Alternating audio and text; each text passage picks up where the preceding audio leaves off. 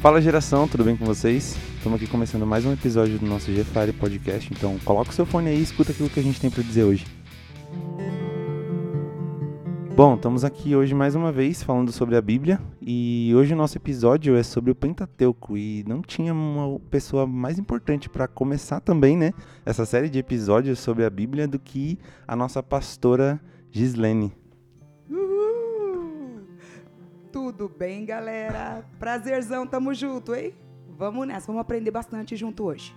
Bom, como eu falei, a gente vai falar hoje sobre o Pentateuco, né? E acredito que a primeira coisa que a gente precisa entender é o que é o Pentateuco?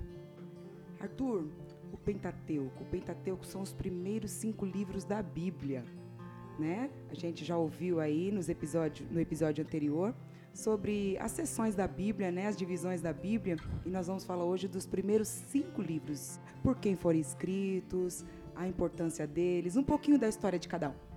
Legal, legal a gente entende, né, que o, o Pentateuco ele tem essa, essa divisão, né, dos primeiros cinco livros, mas por que, que ele tem esse nome? Penta, de cinco, né? Legal. Penta, penta campeão. penta, então vem de cinco, então é os cinco, os cinco primeiros livros chamados de Penta, também conhecido como Torá, tá bom? Ele é conhecido Legal. como Torá pelos judeus, ele é conhecido como livros das leis. Então, para os judeus, esse livro aí é, é a Bíblia deles. Na verdade, é a Bíblia deles, é os cinco primeiros livros Pentateuco. Sensacional. Quais são esses livros? Ele é, eles são feitos, são cinco livros, Sim. mas é Gênesis. Êxodo, Levíticos, Números e Deuteronômio. Legal, legal, muito bom. A gente tem aprendido bastante, né, durante essa leitura e no nosso primeiro, primeiro episódio do podcast a gente falou bastante sobre essas sessões, né, como você falou. Só que acredito que a gente precisa cada vez mais entender sobre cada um dos contextos, é, quem foi o autor, né, de todos esses ou autores é, de todos esses esses cinco livros. Foi um autor? Foi foram vários autores? Como que isso aconteceu? O Pentateuco ele foi escrito por quantas pessoas? Pessoal, aconteceu da seguinte maneira: assim como o Apocalipse foi uma revelação do futuro, o Pentateuco foi uma revelação do passado. Para quem? Moisés.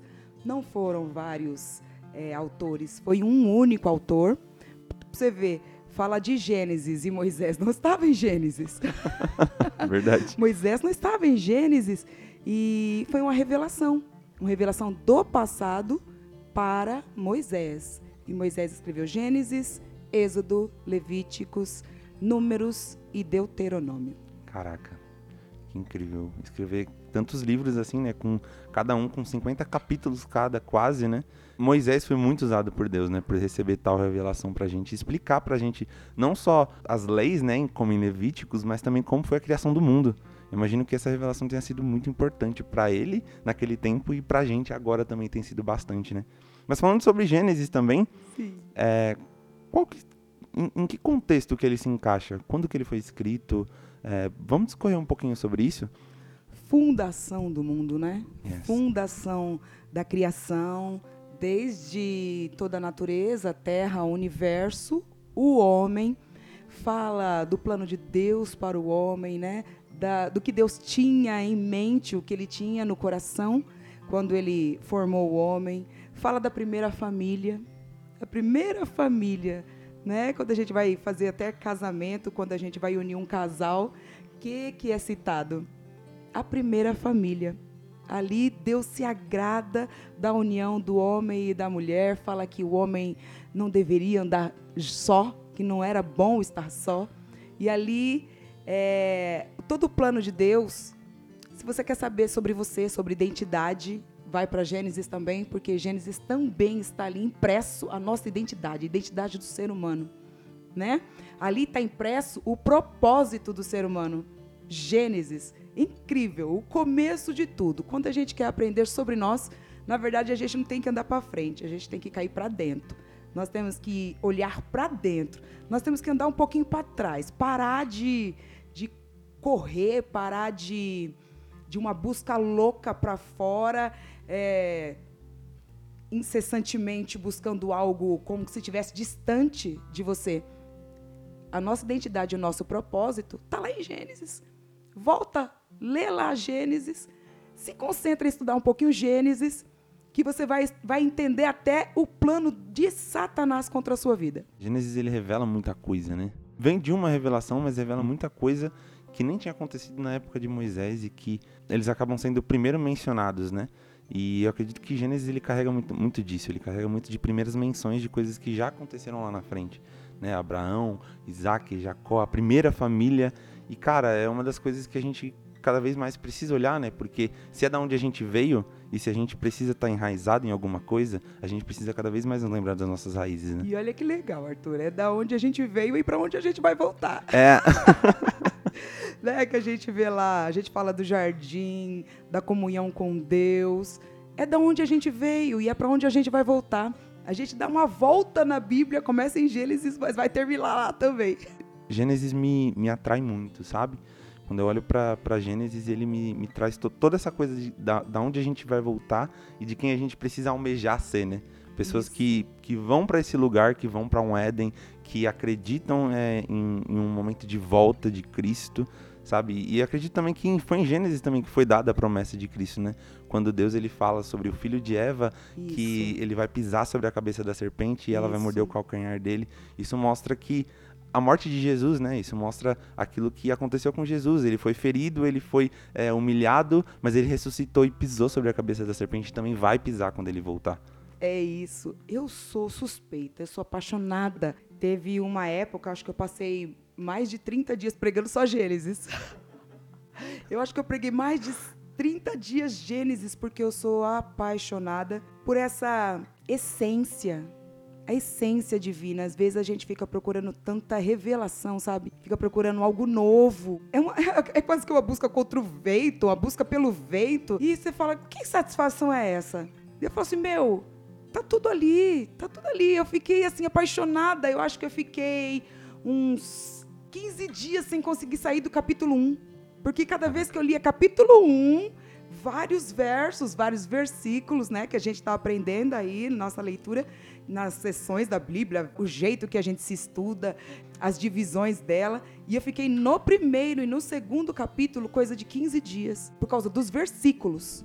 Eu fui dividindo meu estudo nos versículos e eu queria saber minha identidade, o meu propósito no versículo. E a partir dali, eu não aceito qualquer outra coisa. Eu não aceito nenhuma palavra.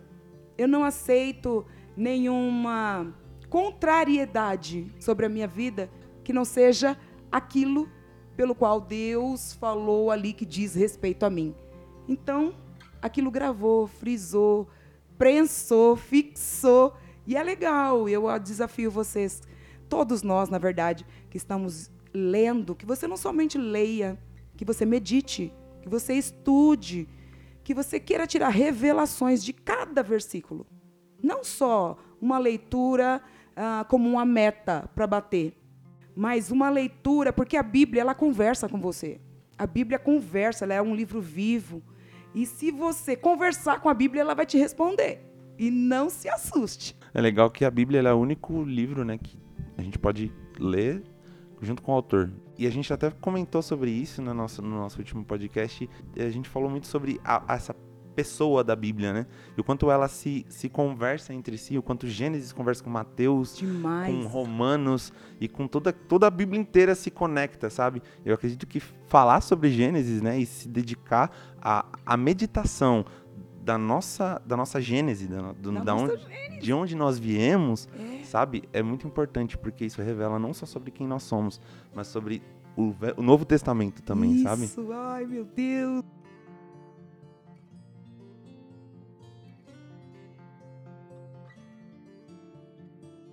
Quem nos amou, quem nos planejou, quem sonhou conosco, quem nos deu um propósito, quem nos deu uma missão. Então a gente não está aqui perdido. E a Bíblia mesmo, que gostoso podemos estudar, porque ele nos colocou aqui para cumprir um propósito e nos deixou um mapa. Ele nos deixou um mapa, ele nos deixou as instruções, ele nos deixou uma promessa, a capacitação, ele nos deixou uma autorização, né? Temos autoridade, temos legalidade de estarmos aqui. Nos deixou talentos, dons para poder desempenhar tudo aquilo que diz respeito a nós. Então eu quero, em nome de Jesus, essa minha oração, é o meu desejo que essa leitura desperte você. Desperte você, que você abra os seus olhos, o seu entendimento, que você abra os seus ouvidos, conversa com a Bíblia. Na hora que você estiver lendo, conversa com a Bíblia, tire da Bíblia, tire de cada linha e tire das entrelinhas. Tire das entrelinhas aquilo que Deus está falando ao seu respeito, no individual, no particular. Apesar de nós estarmos lendo em conjunto, apesar de estarmos lendo com outros irmãos que querem a mesma coisa que nós, encontrar Deus, é um momento muito particular, é muito único. Então, acredite, se você está nesse propósito, vai até o fim, se empenhe por você, por você mesmo. Faça esse propósito com Deus e eu tenho certeza que até o final dessa leitura vai haver uma grande transformação na sua vida, em todo o seu ser, na sua mentalidade, no seu nível de fé, na sua relação com as pessoas, no modo de você se ver, naquilo que você espera de Deus. Muitas coisas vão mudar até o final da tua leitura. Amém, Gi. Em nome de Jesus. Amém. Amém. A gente se dedicar cada vez mais, né, esse conhecimento da Bíblia, é não só conhecer a Bíblia, mas o autor da Bíblia. Isso. E eu acredito que a adoração tem, tem a ver com conhecer o autor da Bíblia. Amém. Então, quando a gente conhece cada vez mais a Deus, a gente amadurece, né?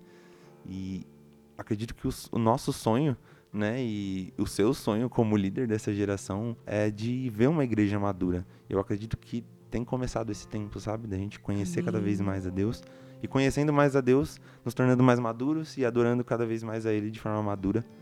Olhar para Gênesis e olhar para aquilo que nos nos destinou até aqui é olhar para nossa maturidade e falar eu vou alcançar você, eu vou chegar até aí. Que nem você falou, tipo assim, meu, é, o fato da gente estar junto aqui, até esse momento aqui, estarmos juntos e essa mensagem está chegando até você, isso também é resposta. É resposta de oração. E quando a gente está dentro do propósito, o Senhor vai disponibilizando ferramentas. Ele vai disponibilizando internet, equipamento, ele vai patrocinando para que o propósito aconteça.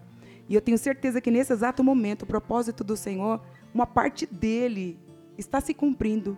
Porque está chegando até você informações, está chegando até você orientação, está chegando conselho, está chegando até você ensinamento, sabedoria, está chegando até você para te ajudar nesse amadurecimento. Né? Porque a gente sozinho, se você se empenhar em estudar, em ler, em querer Deus, você encontra. Você encontra com certeza, porque ele diz que aquele que o procura com o coração sincero, que o procura de todo o coração, o encontra. Então tem muita gente encontrando Deus aí na sua busca solitária. Talvez você tá até você seja essa pessoa que eu estou dizendo agora. Mas a palavra fala também que a unidade da igreja, que as portas do inferno não prevalecerão quando todos entenderem o seu propósito, todos entenderem o seu papel, todos entenderem a sua autoridade, todos entenderem a sua identidade, todos entenderem o seu chamado, né? A sua força e entender que não é sobre eu, não é sobre você, mas é sobre nós juntos. Nós juntos. E agora nós juntos. Essa é a minha oração e eu, isso é resposta de oração.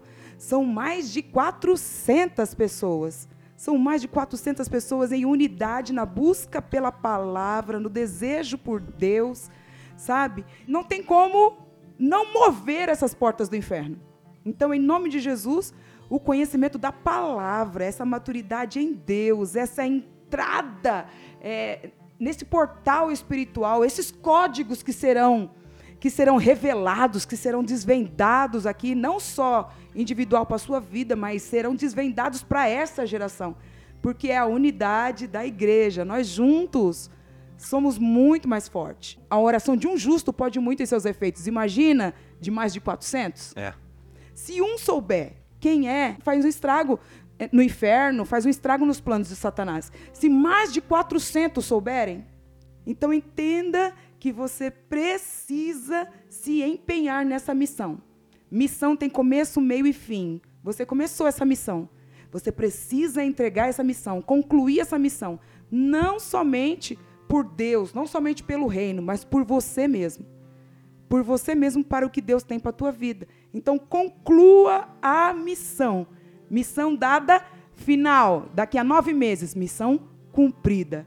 E você vai ver o que o Espírito Santo vai fazer na tua vida. É um novo patamar, vai ser um, um outro nível. Então, esse processo agora, todos juntos. Não vai ficar ninguém para trás. Não vai ficar, não vamos deixar ninguém para trás. Você não vai ficar para trás. Nós vamos chegar lá, nós vamos conquistar essa terra. Gênesis, né não? Olha lá, estamos falando de Gênesis. E falando em conquistar a terra, é, vamos falar um pouco sobre Êxodo. Começa a Bíblia sobre Gênesis, né? E ela fala muito sobre a história do povo de Deus, sobre Israel. Sim. E aí acaba e começa Êxodo. Êxodo começa aonde? Por que, que Êxodo é chamado de Êxodo? Então, Arthur, a gente fala lá, né? A gente falou de Êxodo, o começo de tudo. Também foi o começo da escravidão. Ali foi o começo de tudo lindo, maravilhoso. Também foi o começo do pecado. E ali também foi o começo da queda, o começo da escravidão, começo de toda dor, de toda tristeza. Não foi só coisa boa que começou em Gênesis. Em Gênesis também fala lá da história de José, que a gente conhece muito. Por que eu preciso falar de José? Porque José finaliza o livro de Gênesis. Ó, para você ver, Gênesis começa num jardim, Gênesis começa com vida, Gênesis começa com criação, com muita alegria, e ele termina com caixão. O salário do pecado é a morte. Esse é o recado. Que começa tudo lindo, mas se a gente se desvia de Deus, o pecado jaz à porta. Hoje você pode estar num jardim, mas se você se afastar de Deus, a morte jaz à porta. Gênesis termina com a morte, com José, os ossos de José num caixão. Por quê? Quem é José? José era o filho de Jacó, que foi governador do Egito. Já vou pular logo, o governador do Egito, bem num tempo de muita crise. Sim. E nesse tempo de crise, uma das famílias que ele salvou foi a dele mesmo. E ele, como governador do Egito naquela época, ele trouxe a família dele que já estava em Canaã. Eles já estavam na terra prometida. A terra já era deles. Eles estavam lá na terra que era deles. Mas deixaram a terra para vir para o Egito, porque em toda a terra estava tendo muita escassez, muita fome. Então o Egito, aquele momento, foi simplesmente um tempo de salvação. Sim. Eles entraram no Egito com 70 pessoas. Porém, passaram mais de 400 anos lá. Esses 400 anos lá, o povo se multiplicou multiplicou. Gente, é 400 anos. Multiplicou, multiplicou, multiplicou. Aquela família de, set, de 70 virou uma multidão. E o que, que aconteceu? O faraó mudou. O faraó não é eterno. O faraó da época de José era um. O faraó da época de Êxodo era outro. E o faraó da época de Êxodo perdeu-se na história. Quem foi José? Perdeu-se na história quem foi fara, os, os faraós antes dele. E esse faraó da época de Êxodo era muito mal, inseguro. é isso que eu posso dizer. É muito mal. Diferente do faraó de Gênesis, né? Que coloca um outro como governador, junto com ele, abaixo dele, coloca um preso. É muito louco se você parar para pensar. Né? ele pega lá um cara da cadeia, e coloca como governador o cara mais poderoso abaixo dele, já viu que esse homem não era inseguro. Esse cara de verdade não tinha medo de muita coisa. não tinha medo, não era inseguro, foi sábio. Agora, para e pensa, agora vamos 400 anos depois. O povo multiplicado, todo mundo, José morreu, esse outro faraó morreu. Tá lá o povo agora escravizado, humilhado, sofrendo e clamando por, por uma salvação, é aonde entra Moisés. Tá vendo? Moisés chega aqui agora. Olha ele aí. Olha ele aí. Daí Moisés, todo mundo conhece a história de Moisés, o príncipe do Egito, e bendito Nilo. Eita, ele é criado como príncipe, tal.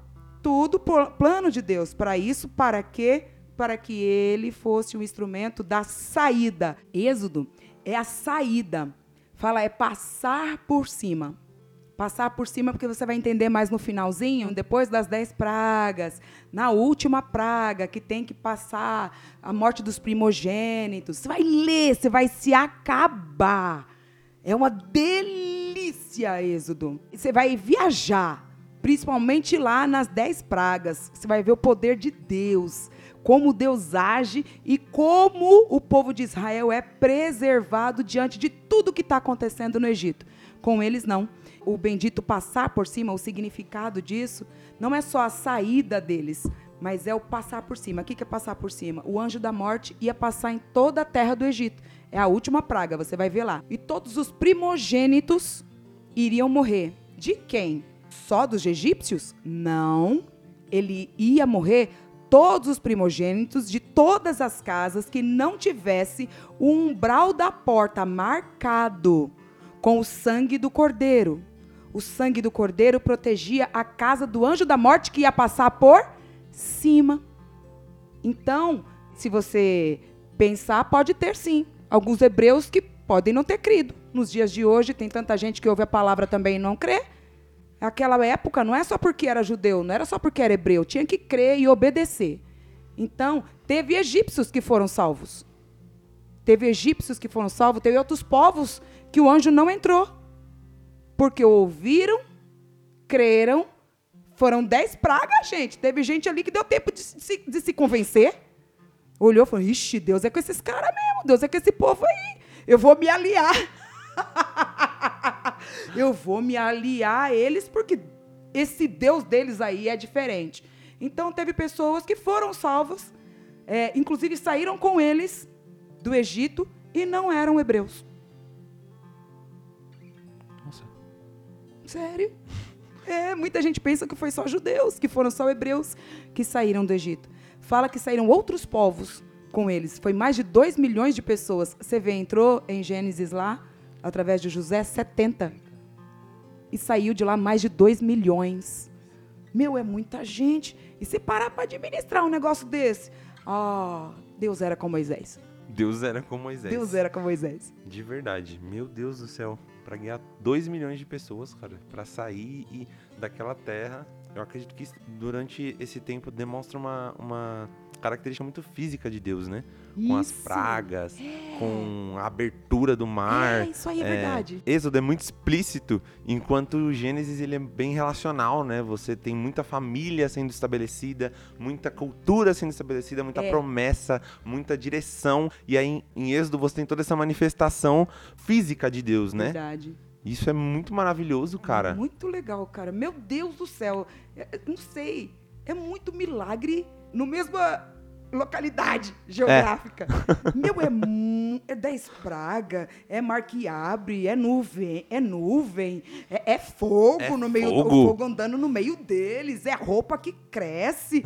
Meu, é, é comida que cai do céu. Comida que cai do Mano, céu. Mano, você vai pirar. Você vai pirar. Eu amo, eu amo, eu amo. Se a gente fosse sintetizar assim, para a gente conseguir dar uma, uma mensagem específica sobre Êxodo, o que, que você falaria assim, putz, Êxodo fala sobre alguma uma, uma mensagem específica. Qual seria essa mensagem?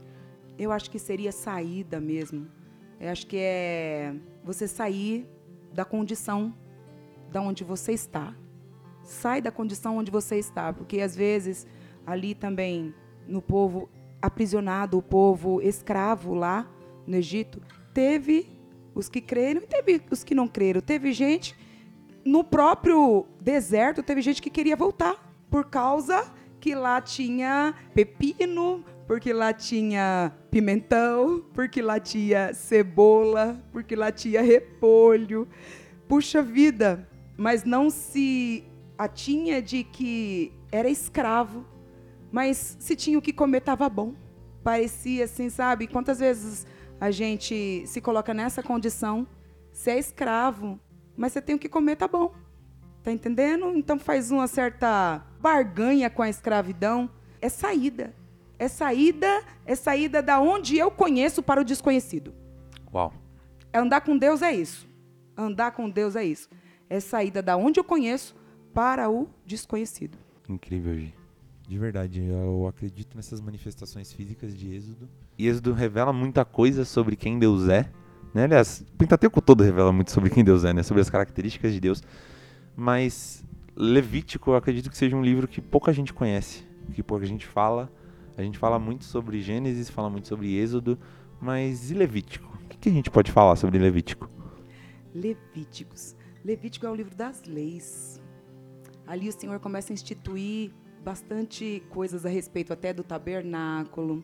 Ali ele começa a instituir o sacerdócio.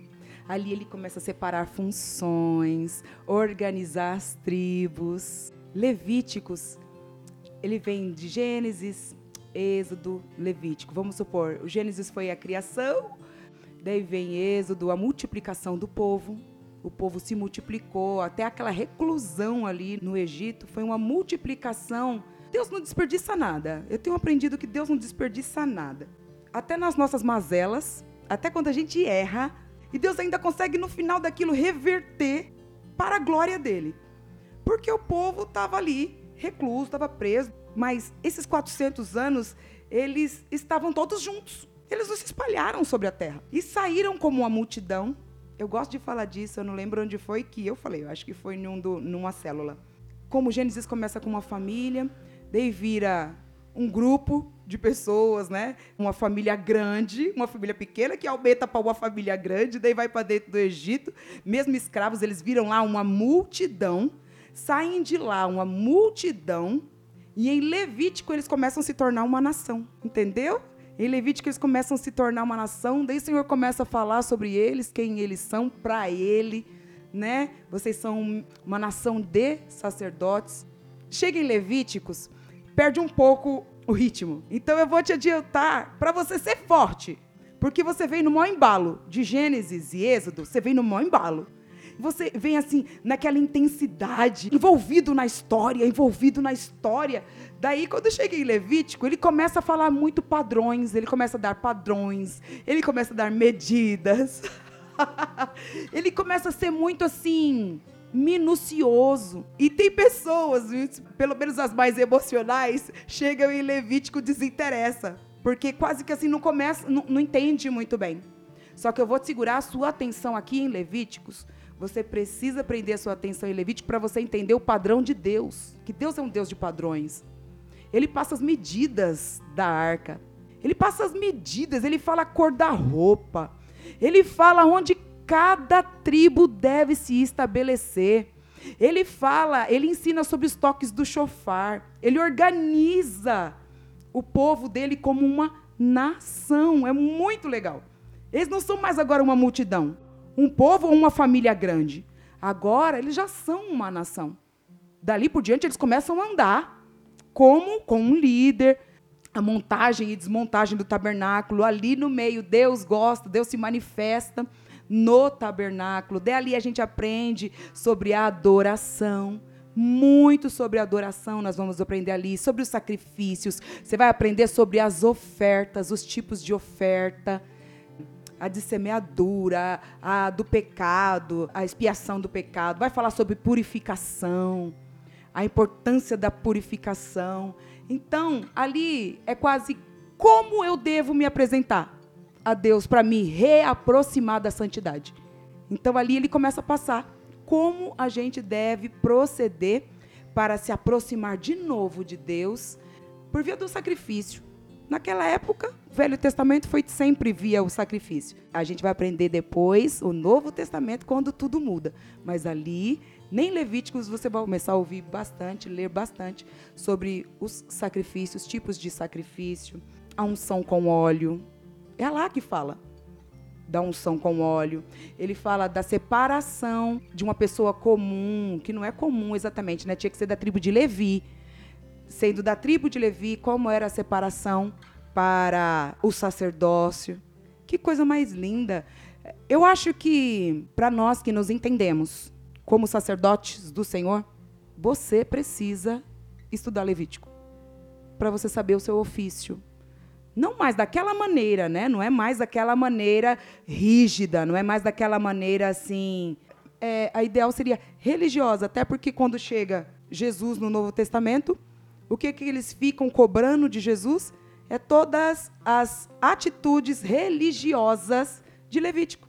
Levíticos é um, é um conjunto né, de leis, porque, como você falou, eles eram uma família, depois um povo e agora uma nação, e uma nação governamentada. Isso. Né? E eles precisavam de, de leis para guiá-los, né? Naquilo que eles iriam fazer, na forma como eles iriam seguir. E eu acredito que quando Deus ele estabeleceu Levíticos era para criar certa maturidade, né? E não para criar essa, como você falou, essa religiosidade que as pessoas ainda iriam cobrar de Jesus, Isso. né? E então, quando a gente olha para Levíticos, eu acredito naquela nessa esperança de um Deus que olhava para Israel e falava: "Eu preciso de uma noiva madura".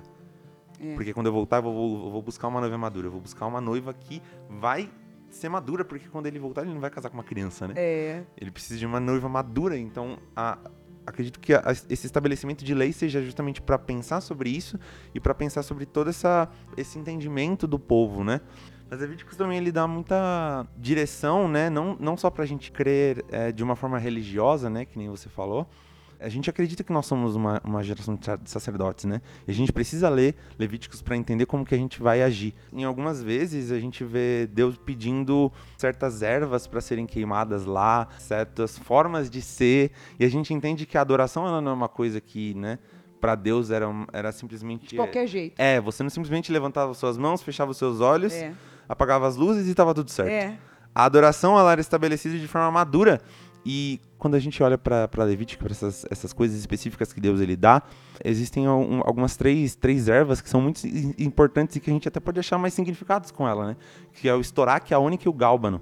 Ah, O estoraque, ele, ele era, uma, era uma erva, não era uma coisa que, que você precisava esmagar só, mas você precisava queimar.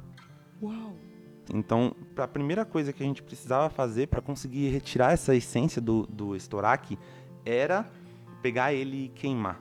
E aí eu olho para isso e, e vejo uma certa, uma certa característica que Deus especifica sobre a sua adoração que a gente precisa também repetir. Uma certa exigência, É. né? Ele é exigente. Porque quando a gente queima, a gente não, não sobra mais nada. Entendi. E aí a gente começa a nossa adoração falando sobre queimar, Queimar. sobre não ter mais nada de mim e sobre ter uma coisa que exala simplesmente para ele e não mais para seja mim. agradável. Exatamente. Uau. E aí a gente segue pra ônica. E a ônica, ela vinha de uma concha que vinha lá do fundo do mar e que pra você conseguir, você só conseguia esmagando. E aí, não me pergunte como que naquela época eles faziam pra conseguir ir até o fundo do mar, pra conseguir pegar essa concha. Até porque naquela época, hoje mesmo, com toda a nossa tecnologia que a gente tem, eu nunca mergulhei na minha vida. Nem eu. Então, toda aquela galera ia lá, mergulhava, pegava aquela, aquela concha, esmagava, e aí eles iam até um mais profundo para pegar essa concha. Meu Deus. E aí, quando eles pegavam essa concha, eles traziam, esmagavam, e daquele pó eles faziam um incenso. Uau. E aí, esse, esse item do mais profundo também revela uma certa profundidade na nossa adoração, que Deus exige também, né? Então, a gente já vem, já vem com duas características, né? A negação de mim mesmo e a minha profundidade na minha adoração. E aí a gente vai pro gálbano, que era uma árvore, que aí você fala, nossa, uma árvore, então você tem que pegar e tem que esmagar também, né? E a gente fala sobre humilhação e tudo mais, mas não. O gálbano, para você coletar a essência do gálbano, você não precisava fazer nada.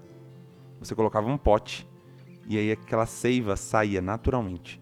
Ai, que legal. E aquela seiva saindo naturalmente resultava em uma resina que era o que fazia o incenso daquela época. Isso revela também uma certa espontaneidade na adoração. Então a gente fica com três características. Uma característica de uma adoração que não segue aquilo que eu sou, mas quem ele é. Uma adoração profunda e uma adoração espontânea. Ai, que legal. Então, quando a gente olha para adoração e para o livro de, e para essas direções que Deus dá sobre a adoração, é sobre não só toda essa beleza e toda essa religiosidade, mas sobre as características que Deus quer que estejam estabelecidas onde Ele está estabelecido. Eu acho que Levítico seria realmente assim o livro em que a gente pode se basear nessa palavra ou nesse estilo de vida, que a gente está falando sobre adoração, porque fala do sacerdócio, né?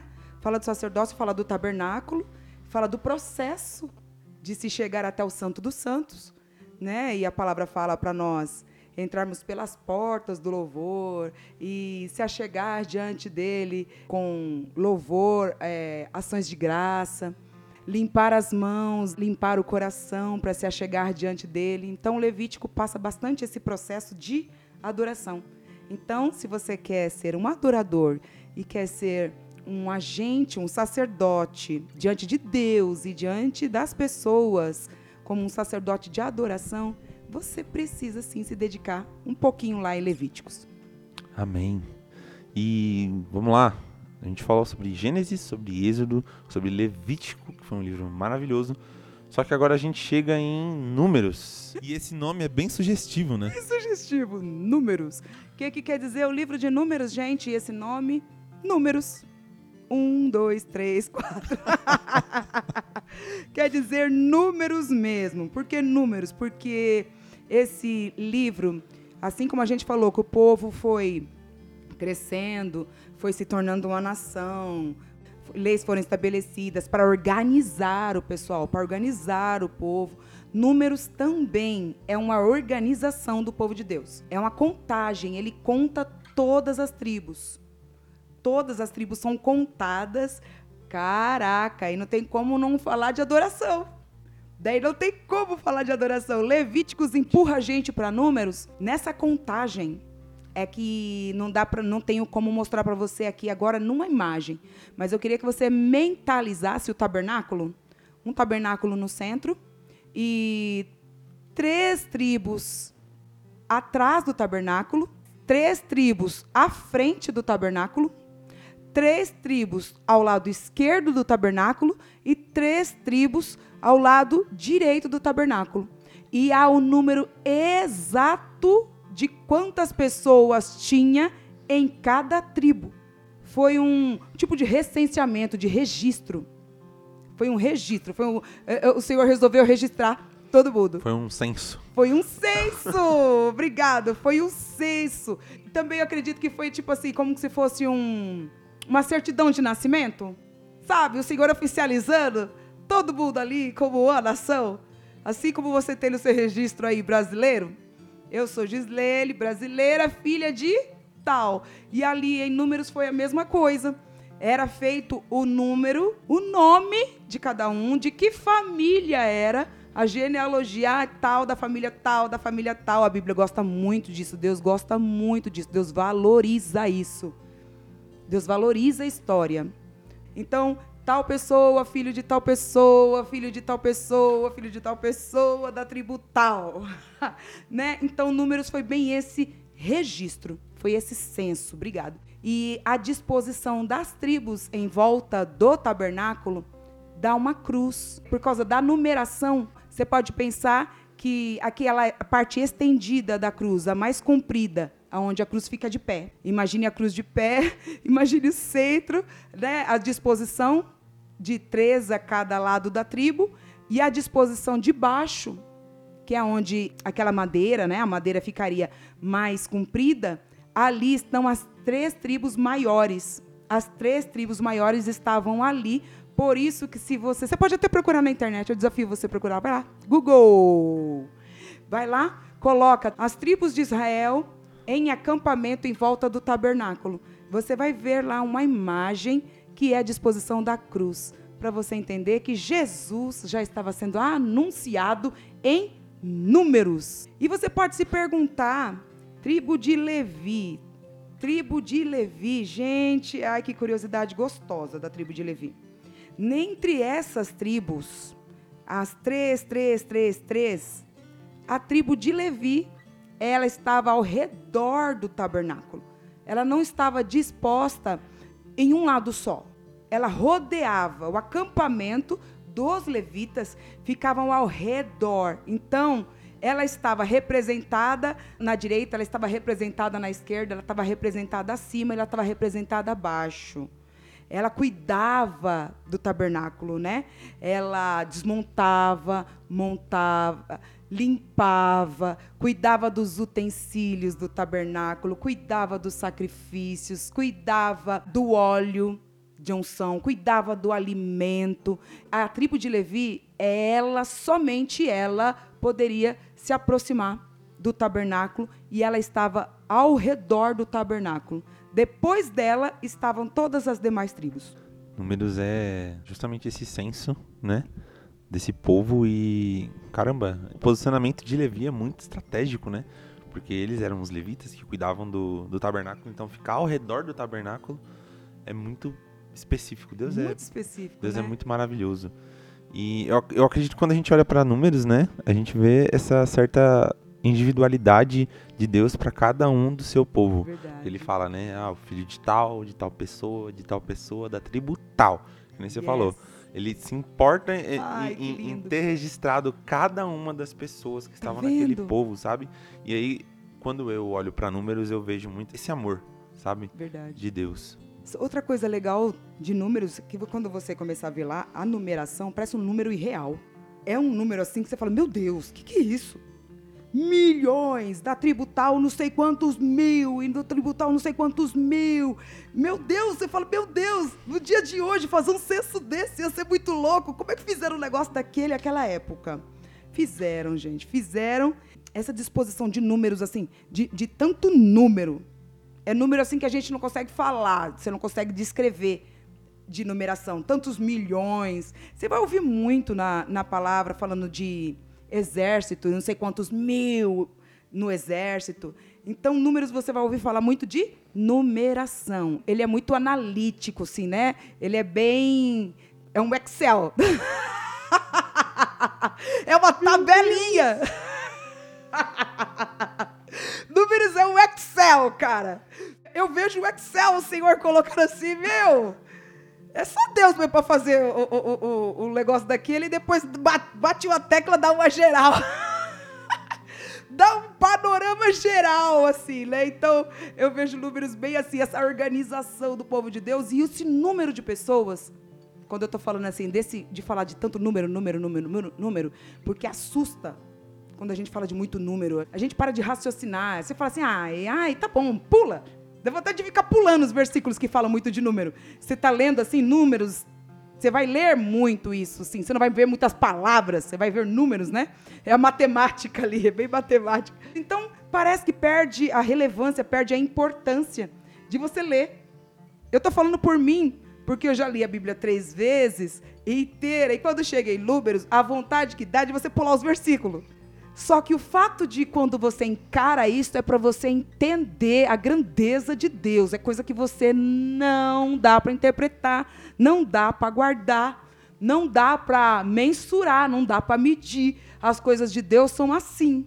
Então, eu me peguei querendo pular, o ser humano querendo pular, a preguiça querendo pular, a crença de, de falar que isso não é importante, o que que vai fazer diferença na minha vida? Só que a palavra fala que cada coisa que está lá, um tio, uma vírgula, ela tem um propósito. Se aqueles números estão ali, é porque Deus tem algo a te revelar. É algo para te falar. Deus usa uma vírgula. Por que, que não usaria alguns números, muitos números? Nada na palavra, não pule nada. Não ignore nada. Não julgue que algo ali que você está lendo está ali desnecessário. Se está registrado, é porque é para você saber. De alguma maneira tem um código ali que você- Deus pode te revelar. Quando eu tive essa consciência, eu falei, nunca mais eu pulei. nunca mais eu pulei. Falei, meu Deus, que consciência, meu. Tá na palavra, se tá aqui, ele colocou aqui por algum motivo. Não tá aqui para encher. A Bíblia não tá aqui. É porque não, nossa, precisa encher esse livro grande. Não é isso. E outra, se tá aqui é porque é necessário para mim. E ele fala que aquele que mudar ou tirar um tio ou uma vírgula daquilo que ele estabeleceu vai prestar conta com ele. Então, um nome, um número, uma vírgula, um ponto, um ponto e vírgula. Você leia sabendo que as coisas estão ali porque deveria estar ali e tem um propósito para estar ali. Então, tira dali o propósito pelo qual ela foi colocada, que é para a tua vida. Nossa, Gi, depois dessa a gente nunca mais vai pular números. De verdade, nada que tiver escrito a gente vai pular.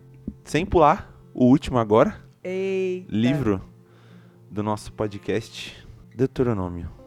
Deuteronômio. Que nome grande, né? Qual que é o significado de Deuteronômio? Então, Deuteronômio, uau, o último livro do Pentateuco. É até sugestivo que ele é o livro da segunda lei. Ele é uma réplica de tudo que aconteceu nos primeiros livros. É um reforço É um reforço, assim, Moisés vem falando de novo, falando de novo, falando de novo, porque afinal de contas foram 40 anos no deserto. E o Deuteronômio está bem no finalzinho mesmo ali, eles já prontos para entrar em Josué. Josué vai assumir a missão. Deuteronômio está bem no finalzinho ali, de toda a trajetória de conquistas do povo vindo, andando, aterrorizando as nações vizinhas. Bem mesmo assim, aquele registro de história, né? Que tanto que a gente ouve falar disso lá na frente, os outros povos falando, eu sei quem são, quem, sei, quem são os hebreus, eu sei quem são os hebreus. Tanto que Moisés, ele vence muitas batalhas, porém Moisés ele não era guerreiro. Nesse tempo de constituição do povo de Deus, de constituir uma nação, o Senhor estava fortalecendo eles como nação, como identidade, como unidade, com leis, né? O Senhor reforçava o que queria deles, o procedimento deles com Deus. Então, chega em Deuteronômio, percebe quantos anos já passaram pelo menos 40. Porque eles já estão prestes a entrar em Jericó. Ali em Deuteronômio está se finalizando praticamente o ministério, né? Está se finalizando a trajetória de Moisés. Então Moisés, antes de partir, ele olha a terra tal e entrega até praticamente a missão para Josué, falando dessa característica de Moisés. Moisés era um líder diplomático. Mesmo ele vindo e os povos ao redor meio que aterrorizados, porque eles vinham marchando. Dois milhões de pessoas, imagina, chegando. E ainda tomando posse de muitas terras. Então assustava, assustava mesmo.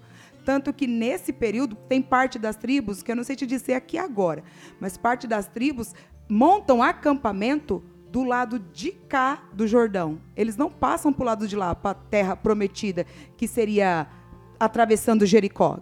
Só que Moisés não está mais lá em Jericó. Então a gente vai parar aqui, porque Jericó é da ossada de Josué. Jericó é da ossada de Josué, que vocês vão ouvir nos próximos episódios. E Moisés está entregando essa missão, está entregando o povo com uma fé mais fortalecida. Moisés está ali reforçando as leis e falando, gente, vocês precisam ficar firme. Gente, Deus é assim, Deus é assado, Deus quer isso da gente. E até eu acho que o ponto mais forte para mim, no meu ponto de vista, talvez isso pode ser algo individual. No meu ponto de vista, o ponto, mais forte, mais marcante de Deuteronômio é o próprio Deuteronômio 28, que ali ele descreve as bênçãos se eles permanecessem firmes se vocês me ouvirem, se vocês não se desviarem para lado nenhum, para outros deuses, se impregnarem a minha lei no seu coração, daí ele descreve um monte de bênção. Eu tive um estudo de Deuteronômio 28, exatamente só de Deuteronômio 28, que eu tive que ler Deuteronômio 28 50 vezes. Eu tive que ler Deuteronômio 28 para entender, para fixar as bênçãos de Deus só tem um porém de Deuteronômio 28. Você tem que ler todo. Porque é uma descrição de bênção, é tanta bênção, é tanta bênção, é tanta bênção, que você fica assim, meu Deus do céu, se tudo isso acontecer comigo, eu sou a pessoa mais feliz dessa terra. Só que também fala a decorrência das maldições para todo o desobediente.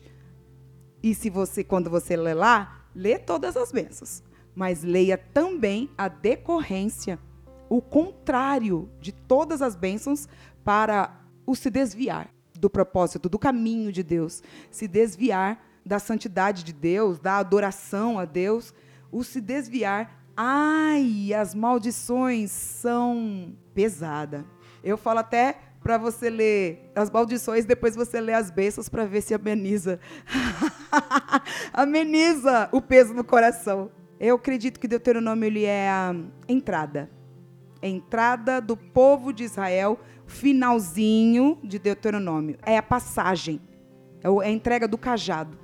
Finalização da missão. Moisés termina ali. Ele morre ali, né? Ele morre ali É, ele não entra na terra prometida, o povo está ali no pé da terra prometida. Para entrar na terra prometida, agora vão sem ele. Ele conduziu esse tempo todo, os 40 anos, ele foi bem diplomático por todos os lugares que ele passava. Ele foi mais diplomático do que guerreiro. Só que para o que tinha para acontecer agora, atravessando o Jordão, não podia ser mais Moisés. É para a gente entender quando a gente começa, quando a gente está falando aqui de que não diz respeito a mim, não é você, mas é a nós e ao propósito de Deus, como que se conecta as gerações diante do propósito do que Deus tem para fazer. O propósito de Moisés terminava ali para o que tinha que acontecer até aquele momento. Para o que tinha que acontecer de Deuteronômio para frente, já não servia mais Moisés. Mesmo Moisés sendo o cara lá que viu Deus, o cara lá que foi franco com Deus, que falou cara a cara com Deus, que botou Deus assim falou: Deus, o seguinte, se o senhor fizer assim, eu não conta comigo. Ele foi um cara íntimo mesmo, ele foi um cara íntimo mesmo. E o legal da finalização desse de Deuteronômio também é que apesar de toda a relação, relacionamento que Moisés teve com Deus, o Senhor manteve a palavra de que ele não ia entrar. Mais uma coisa, eu acho que fica aqui de aprendizado para a gente, de Deuteronômio, quando Moisés não entra na terra prometida, ele viu a terra prometida e não entra na terra prometida. Você já ouviu falar de que quem tem promessa não morre? Quem Sim. tem promessa não morre. Quem tem promessa não morre. Morre sim, gente. Tá bom? Morre sim. Não é porque Deus tem promessa na sua vida que você não vai morrer sem ver, sem, sem viver a promessa. Muito pelo contrário. Isso aqui é até uma mensagem que a gente já já a gente vai estudar isso junto sobre as promessas de Deus. Deus tinha promessa nele, Deus fez a promessa para ele, porém ele não entrou, ele não pisou na terra prometida, que Deus tinha prometido. E lá em Hebreus fala de muitos heróis da fé que tiveram muitas promessas e partiram crendo nas promessas, entregaram a sua missão por causa da promessa. E outro pegou o cajado e fez a promessa acontecer. Tá entendendo? Então, a gente precisa entender que nós somos um corpo, que as coisas não começam em mim e não tem que terminar em mim. Eu não sou responsável de fazer tudo. Eu sou responsável de fazer tudo que Deus mandou até onde Ele mandou eu fazer. Porque tem uma promessa para acontecer que às vezes não sou eu que vou concluir, é outro que vai concluir. Um planta, outro colhe, mas quem dá o crescimento é o Senhor. É para a gente entender que o propósito de Deus está aí para acontecer. E eu tenho a minha parte no plano de Deus, dentro desse propósito, no cumprimento desse propósito. O Arthur aqui tem uma parte dele no plano do cumprimento desse propósito. A gente está passando aqui para você a instrução de que Deus tem um plano para você dentro desse propósito e o quanto cada um de nós, ouvindo essa instrução direta de Deus, o quanto o propósito de Deus no geral está se montando como um quebra-cabeça. Sabe? Às vezes a gente olha o panorama daqui e eu não estou entendendo. Às vezes, às vezes eu olho daqui e falo, puxa vida, parece que não tem nada acontecendo, não tem nada acontecendo. Não, está acontecendo. Está acontecendo porque eu estou aqui fazendo, o Arthur está aqui fazendo e você está aí fazendo. E nós, nós estamos olhando de, do alto o panorama. E Deus está olhando o panorama de, do alto. Então, todos nós somos importantes dentro desse processo. Eu sou importante, o Arthur é importante, você é importante dentro desse processo, dentro desse plano de Deus para o cumprimento do propósito de Deus. Moisés foi importante dentro do plano de Deus para o período, para o que aconteceu até aquele momento, mas a história de Moisés acaba ali. E isso é uma outra história. Gi, muito obrigado pela sua presença. Ah. De verdade, foi maravilhoso estar aqui com Obrigada. você conversando sobre a Bíblia. É maravilhoso conversar com alguém que também é apaixonada e que inspirou a minha paixão pela Bíblia. Então, Amém. é maravilhoso te ter aqui Uau. com a gente. Meu galardão é grande. Muito obrigado, que Deus abençoe a sua vida e que, em nome de Jesus, você que está escutando a gente aí, possa cada vez mais se apaixonar pela Bíblia por conta de tudo aquilo que nós temos falado, temos ensinado e temos também aprendido enquanto nós falamos Amém. também, né? Que em nome de Jesus nós possamos aplicar isso, né? Na Amém. nossa vida e que a gente entenda que o Pentateuco ele não é só uma coisa que passou e que a gente não precisa mais ver, mas ele tem a, a sua devida importância porque ele conta do povo que deu origem à nossa promessa. É. Mas é isso aí. Espero você no nosso próximo episódio. Tenho certeza que você vai aprender bastante lá e oro para que a sua fome pela Bíblia cada vez mais seja acesa por esses momentos de aprendizado que nós temos feito aqui nesse podcast. Amém? Tamo junto, pessoal. Até mais. Tchau.